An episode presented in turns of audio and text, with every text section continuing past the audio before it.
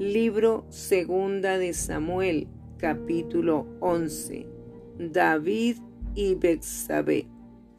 Aconteció al año siguiente, en el tiempo que salen los reyes a la guerra, que David envió a Joab y con él a sus siervos y a todo Israel, y destruyeron a los amonitas y sitiaron a Rabá, pero David se quedó en Jerusalén. Y sucedió un día, al caer la tarde, que se levantó David de su lecho y se paseaba sobre el terrado de la casa real, y vio desde el terrado a una mujer que se estaba bañando, la cual era muy hermosa. Envió David a preguntar por aquella mujer y le dijeron, aquella es Bexabé, hija de Elián, mujer de Urías Eteo. Y envió David mensajeros y la tomó y vino a él, y él durmió con ella. Luego ella se purificó de su inmundicia y se volvió a su casa. Y concibió la mujer y envió a hacerlo saber a David, diciendo, estoy encinta. Entonces David envió a decir a Joab, envíame a Urías Eteo. Y Joab envió a Urías a David. Cuando Urías vino a él, David le preguntó por la salud de Joab y por la salud del pueblo y por el estado de la guerra. Después dijo David a Urías, Desciende a tu casa y lava tus pies y saliendo Urías de la casa del rey, le fue enviado presente de la mesa real. Mas Urías durmió a la puerta de la casa del rey con todos los siervos de su señor y no descendió a su casa. E hicieron saber esto a David diciendo, Urías no ha descendido a su casa. Y dijo David a Urías, ¿no has venido de camino? ¿Por qué pues no descendiste a tu casa?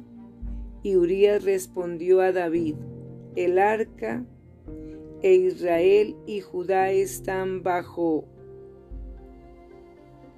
riendas y mi señor Joab y los siervos de mi señor en el campo y había yo de entrar en mi casa para comer y beber y a dormir con mi mujer?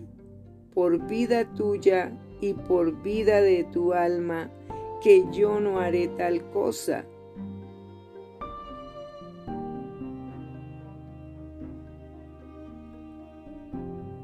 Y David dijo a Urías, Quédate aquí aún hoy, y mañana te despacharé y se quedó Urías en Jerusalén aquel día y el siguiente.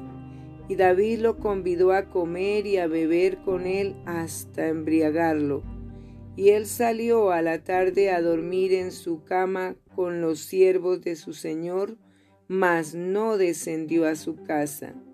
Venida la mañana, escribió David a Joab una carta, la cual envió por mano de Urías, y escribió en la carta diciendo, Poned a Urias al frente en lo más recio de la batalla, y retiraos de él para que sea herido y muera.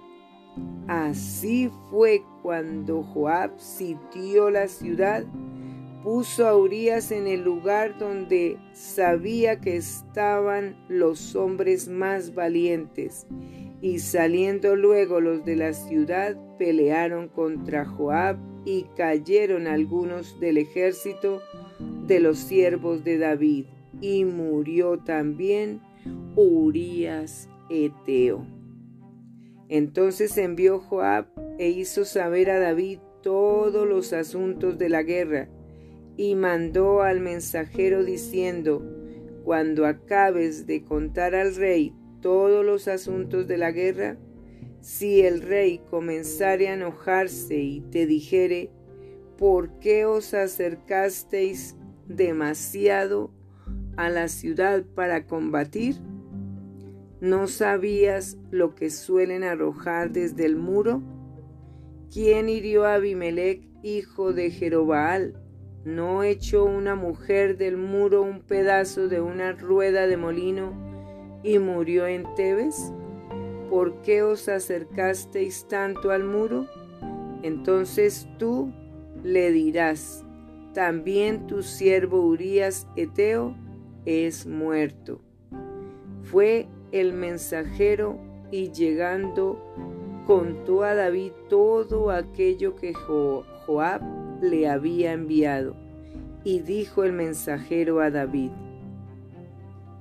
prevalecieron contra nosotros los hombres que salieron contra nosotros al campo, bien que nosotros les hicimos retroceder hasta la entrada de la puerta, pero los flecheros tiraron contra tus siervos desde el muro, y murieron algunos de los siervos del rey, y murió también tu siervo Urías Eteo. Y David dijo al mensajero así. Así dirás a Joab, no tengas pesar por esto, porque la espada consume ora a uno, ora a otro, refuerza tu ataque contra la ciudad hasta que la rindas, y tú aliéntate. Oyendo la mujer de Urías que su marido Urías era muerto, hizo duelo por su marido, y pasado el luto envió David y la trajo a su casa, y fue ella su mujer, y le dio a luz un hijo. Mas esto que David había hecho fue desagradable ante los ojos de Jehová.